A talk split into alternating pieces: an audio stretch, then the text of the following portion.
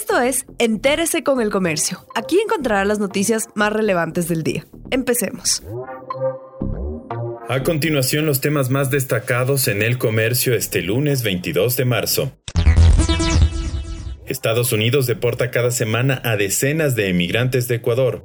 Los viernes a las 14 horas llegan a Ecuador vuelos provenientes de Texas en Estados Unidos con decenas de emigrantes que fueron detenidos por la patrulla fronteriza días antes. Los familiares de los emigrantes esperan a las afueras del aeropuerto José Joaquín de Olmedo para que salgan sus seres queridos, luego los llevan a sus provincias de origen. La mayoría son de Chimborazo, Cañar, Azuay, Morona Santiago y Loja.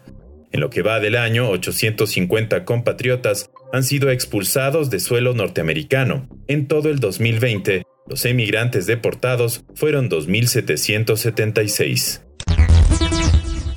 El Chulco ofrece créditos al 15% mensual a personas que no pueden acceder a la banca. El Chulco busca personas de la tercera edad, vendedores informales y emigrantes que necesitan financiamiento para comenzar pequeños negocios. Aunque la usura es ilegal, para un segmento de la población es la única opción de crédito. Datos del Banco Central señalan que solo el 28% de la población adulta accede a préstamos formales según el reporte de diciembre del 2020.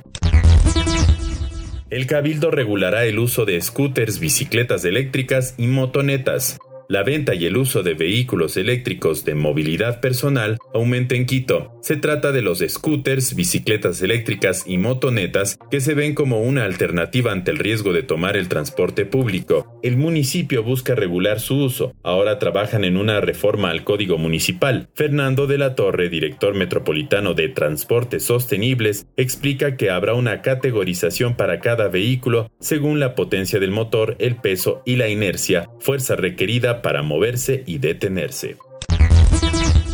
La Asamblea define el futuro del ministro de Trabajo.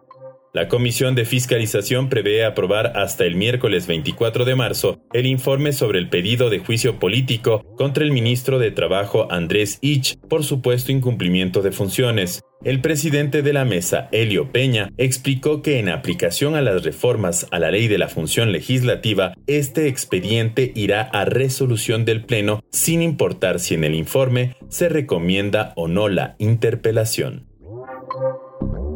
Gracias por acompañarnos. No olviden seguirnos en Facebook, Twitter e Instagram como El Comercio Com.